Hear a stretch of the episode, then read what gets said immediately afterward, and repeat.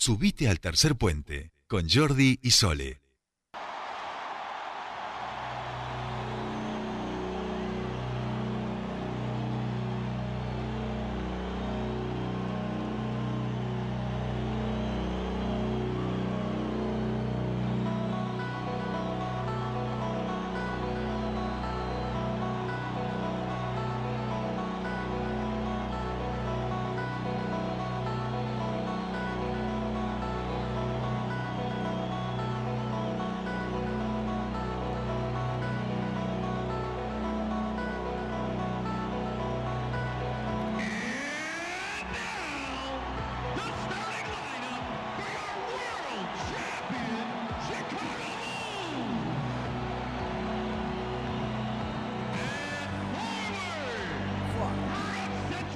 Ya estamos aquí, este, y así empiezan nuestras entrevistas, eh, donde estamos invitando, ya lo saben ustedes, a los candidatos y candidatas a diputados de la Nación que el próximo 12 de septiembre se presentan en estas elecciones primarias abiertas, simultáneas y obligatorias. Quien nos visita hoy es Priscila Otón, ella va a estar compitiendo este, dentro de lo que es el Frente de Izquierda Unidad por la lista del MST, ya hemos hablado con ella en estos días, y la idea, Priscila, que hoy te sometas al interrogatorio y cuestionario de Tercer Puente. ¿Cómo te va? Muy buenas tardes. Hola, muy buenas tardes. Creo que has logrado intimidarme. claro, la palabra someter, qué feo. Somos buenos. Después son preguntas facilísimas, pero tratamos como de, darle un poquito de, pimienta. de tensión de entrada, claro. Cambiarles ahí un poquito el eje, sacarlos por lo menos del el performance que llegan. Muy bien. Y en ese sentido, la primera parte de la entrevista tiene que ver con nuestras columnas. Cada día nosotros tenemos dos o tres columnas con distintas personas, organizaciones que se ocupan de llevarlas adelante y queremos saber un poco la mirada de los candidatos y candidatas en torno a esos temas. En principio no son preguntas eh, específicas, sino más generales. Y vamos a empezar con el día jueves, donde tenemos a Fernando Spoliansky en nuestra columna de economía. Y queremos saber, en principio, cuál es la mirada económica a la luz de que venimos de tres años durísimos para la Argentina y donde lo económico y el motor de la reconstrucción, cómo vayamos a salir de esto, parece ser uno de los elementos principales, ¿no? Sí, durísima sobre todo para las grandes mayorías, porque no ha sido durísima para todo el mundo por igual. No hemos sufrido lo mismo los laburantes y, la, la, cantidad impresionante de desocupados y desocupadas que hay que los millonarios que la siguen juntando en pala, ¿no? Digo, ah, vale la pena, me parece, hacer esa diferenciación. Los que cuatro personas que estamos aquí, digamos, somos el 100%. Exactamente. Así es.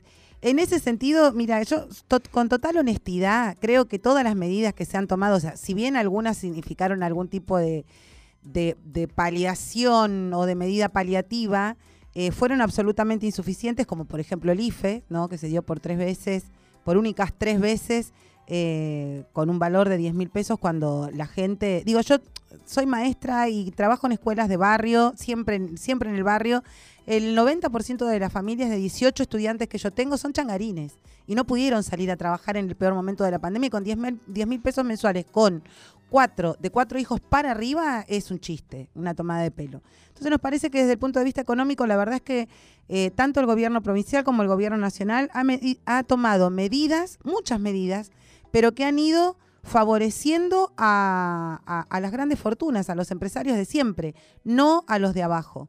Eh, nos parece que en algún momento deberíamos tener un gobierno que empiece a tomar medidas para las grandes mayorías, que parten por eh, dar vuelta a esta, esta lógica de que los que más aportamos eh, y los que más ponemos de nuestros bolsillos somos los, los propios laburantes. Digo, pagamos cada vez que vamos a comprar la leche, la carne, el pan, un 21% de IVA, lo mismo que lo pagan las grandes fortunas, de los, los, grandes millonarios del país. Entonces hay que empezar a tomar medidas que sean al revés, que invertir la lógica, invertir la lógica y que paguen más los que más tienen y los que menos tenemos que podamos vivir mejor. Así que desde el punto de vista económico creo que acuerdo con que la hemos estado pasando muy mal, que no todos por igual y que hay que tomar medidas que vayan en favor de las grandes mayorías, empezando por un impuesto progresivo a las grandes fortunas, que es una de las propuestas que hacemos desde la lista Revolucionemos la Izquierda. Perfecto. Muy bien, muy bien.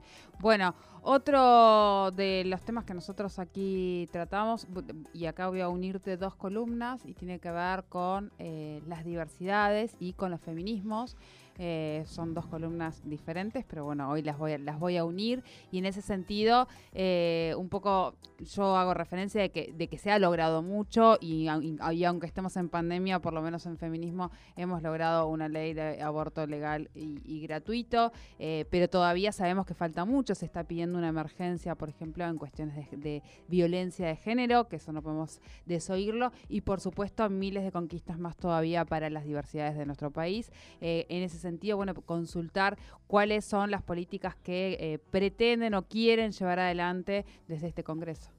Mira, eh, en principio, eh, plantear con absoluta claridad que las conquistas que hemos logrado ha sido gracias al movimiento de mujeres y a las miles de millones de mujeres que se movilizaron en todas y cada una de las fechas de, la agenda feminista que hemos logrado instalar con mucha presión en las calles y que logramos celebrar, claro que sí, eh, y conmovernos con esa, con esa celebración eh, el día que, se, superamos a los dinosaurios del Senado y que se aprobó la ley, la legalización de, del aborto, aun cuando eso mismo implica mantenernos en alerta y en permanente movilización, como pasó hace muy poquito con la doctora en Salta que metieron presa por haber llevado adelante una, una ILE.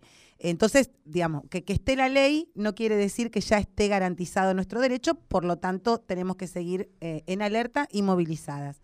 Pero luego eh, nos parece que la declaración en emergencia de género es una grandísima deuda de todos los gobiernos, porque no se ha hecho ni acá en Neuquén, eh, entiendo que en ninguna provincia y tampoco a nivel nacional, y esto imposibilita de manera concreta que hoy las mujeres que corren riesgo de vida, porque viven en situación de violencia, no tengan un lugar eh, a donde poder mudarse con sus hijos, porque la gran mayoría, no todas, pero la gran mayoría de personas que están en situación de violencia de género tienen hijos. Y, el, y, es, una, es uno de los, de los pesares más grandes a la hora de poder romper ese círculo vicioso, ¿no? De poder irse porque no tienen trabajo, están sometidas económicamente, psicológicamente, físicamente, eh, y en lo primero que piensan es qué van a hacer con los críos, y a los críos no los van a dejar en el mismo techo que el violento no estando ellas. Mira, acá, acá en Neuquén Capital la verdad es que se sostiene un, un espacio gracias a, la, a las mujeres que trabajan y a la buena voluntad que le ponen las propias víctimas de violencia, Em, porque hay un solo refugio eh, en el que ni siquiera tienen talleres, o sea, eh, eh, hay mujeres encerradas que no pueden salir del lugar, que no pueden salir con sus hijos, que sus hijos van a la escuela y vuelven sin talleres para, para poder reinsertarse o ingresar a la sociedad, que, que las preparen algún tipo de oficio, que las empodere para salir de ese lugar y no salir de un, de un encierro de su casa a un encierro de un refugio en el que además no entran más de 10, 15 mujeres. O sea, hay una gran, gran deuda en relación a eso. Y después creo que eh, hay que avanzar en, en debates que son importantísimos. Por ejemplo, eh, eh, hemos avanzado a la equidad eh, en, términos de integración de mujeres en las listas para las elecciones políticas, sin embargo, asistimos a un sindicalismo hoy que es altamente machista y patriarcal en el que los grandes este, secretarios generales son todos varones, o sea, no tenemos mujeres en el ámbito del sindicalismo. Digo, uno de los mejores ejemplos es en Atenas, donde el 90% somos mujeres y sin embargo tenemos a un secretario general que vuelve ahora a pretender repetir mandato y que viene siendo figurita repetida desde hace muchísimos años.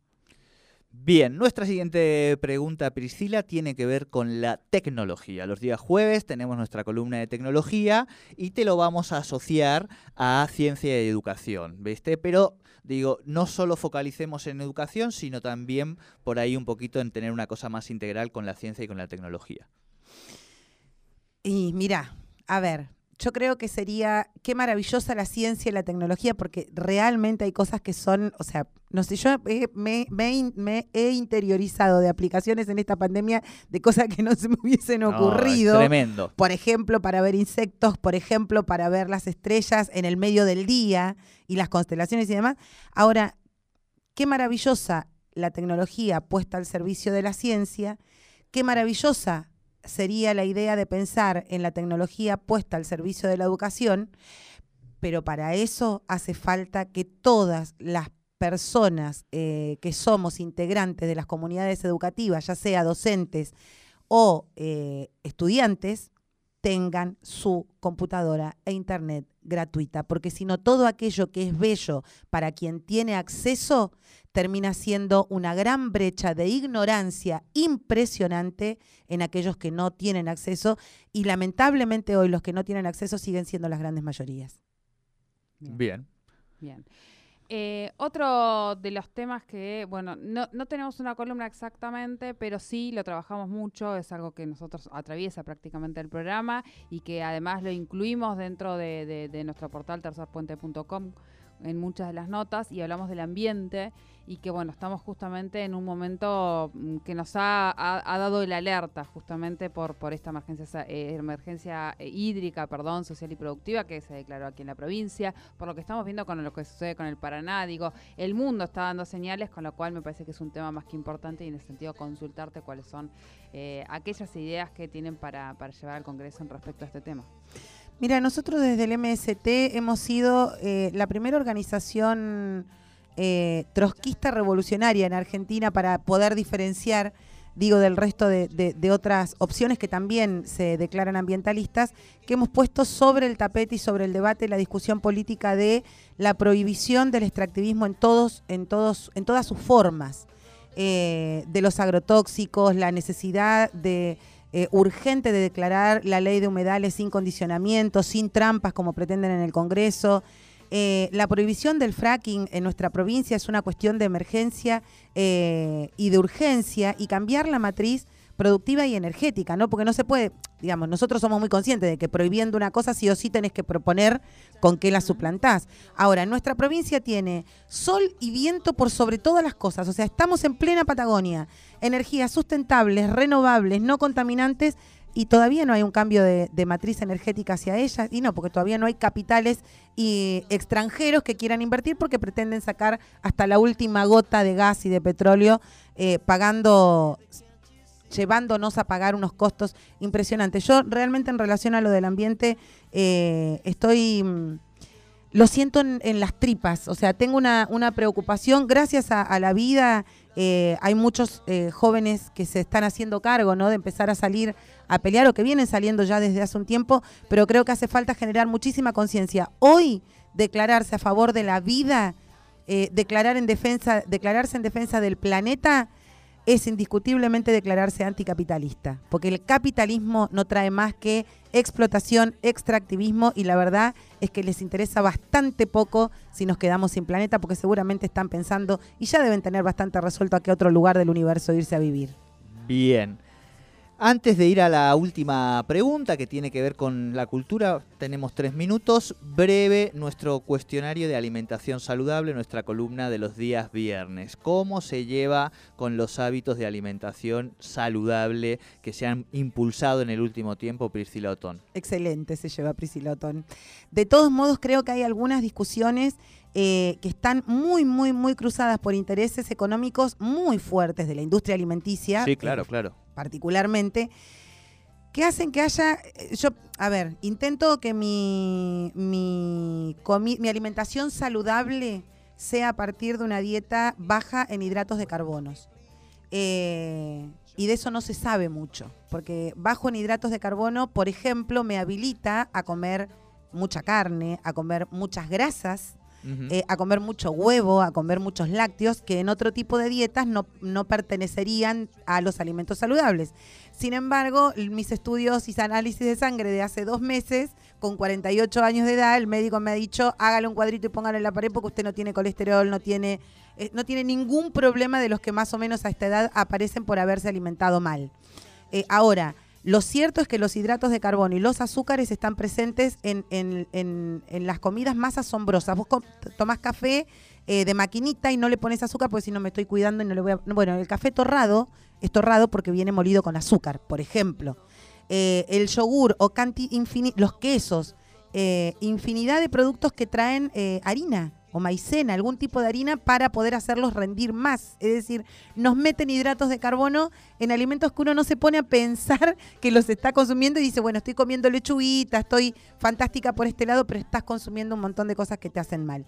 Creo que hace falta generar mucha conciencia, pero que hace falta fundamentalmente plantearnos eh, de llevar una discusión muy profunda y de mucha conciencia el tipo de alimentación que tenemos que nos han ido metiendo durante años y años, décadas, las industrias alimenticias de qué es lo que queremos consumir y no lo que necesitamos, ¿no? Eh, eh, las golosinas, no sé, se me ocurren infinidad de cosas y que todo está a disposición en los grandes lugares para que vos agarres y que si las papas fritas, esto, aquello, lo otro, tun, el paquetito industrializado. Eh, absolutamente, ¿no? Y no la manzana, no, y cosas que nos podrían hacer mucho bien y que en las escuelas, y con esto ya, ya cierro, en las escuelas se da una discusión muy interesante porque hablamos de la alimentación saludable para nuestros niños y niñas sin embargo, suele recaer siempre en la responsabilidad individual de las familias y no debe ser una responsabilidad individual de las familias porque termina dependiendo de quién tiene los mejores ingresos y quiénes no. Debe ser una responsabilidad de los estados poder eh, lograr que las familias tengan una alimentación saludable para que todos podamos vivir de mejor manera. Perfecto. Aparte ya llegamos justo a las noticias. Este, eso estaba viendo con el operador. Priscila, nos queda, tenemos que ir rapidito a las noticias. Nos queda la pregunta de cultura y después el picadito de tercer puente y el tema que vos has elegido para escuchar, ¿sí? Bárbaro. Ya venimos con más tercer puente.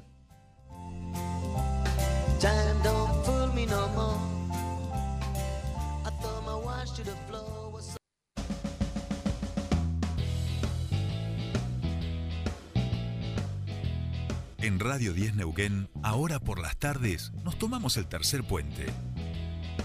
Soledad Brita Paja Sánchez y Jordi Aguiar Burgos. Te acompañan todas las tardes. De 15 a 17.30. Información, análisis, entrevistas, música en vivo y columnistas de todos los colores y sabores.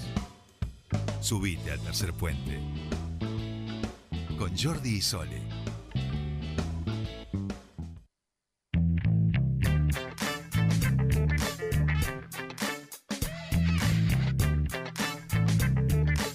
Y ya estamos aquí 4 y 4 y 4 segundos en la tarde de la, toda la República Argentina y estamos aquí con... Son y 5, ya lo sé, pero bueno, viste cómo es. Y estamos aquí con Priscila Otón este, haciéndole el cuestionario, sometiéndola, es la palabra dura que parece que es muy bravo y que después son preguntas bien generales, al cuestionario de Tercer Puente. Priscila, nos hemos dejado para el final la cultura, ese mundo tan lindo. Nosotros los viernes tenemos un espacio de bandas eh, locales, los miércoles Mariana Lesa Brown. Eh, los, los, viernes tenemos también teatro, los lunes viene Pablo Montanaro, la cultura en general y además pensando en el golpe que ha sido tan duro en, esta pandemia, ¿qué, se puede hacer desde el Congreso para, para este sector? ¿no? Mucho. Recibieron subsidios empresarios de todos tipos de colores y no, no, recibieron subsidios, perdón, este, los artistas. Los artistas este, locales estuvieron meses sin abrir con sus salas, sin poder salir a tocar ni, ni con protocolo ni de ninguna manera a tocar, a hacer teatro. Bueno, ahora se ha abierto y lo estamos disfrutando a pleno, pero creemos que eh, hay que sostener el arte desde el Estado, desde el Estado provincial y desde el Estado nacional. Tiene que ser una inversión eh, y, un sector atendido con un presupuesto en particular y además para que no les vuelva a pasar lo que, lo que pasó con esta pandemia, que ojo, no, podemos llegar a superar esta, esta instancia de pandemia, pero así como vamos con este capitalismo encima que destruye todo, es muy probable que tengamos, que sigamos siendo testigos o sigamos atravesando, transitando otras pandemias próximas. Bien, hasta aquí entonces esta primera parte de la entrevista. Bien, Priscila, ¿no? Bien, tranquila. Tranquila. Bueno, eh, vamos a escuchar un poquito de la música que ella ha elegido. Siempre les pedimos que elijan un tema. Contale qué tema has elegido y por qué.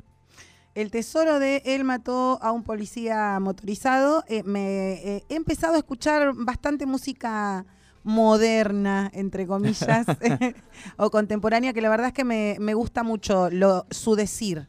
Bien, escuchamos entonces un poquito de El Matón, policía motorizado, y mientras vamos preparando todo aquí para el picadito de Tercer Puente con Priscila Otón.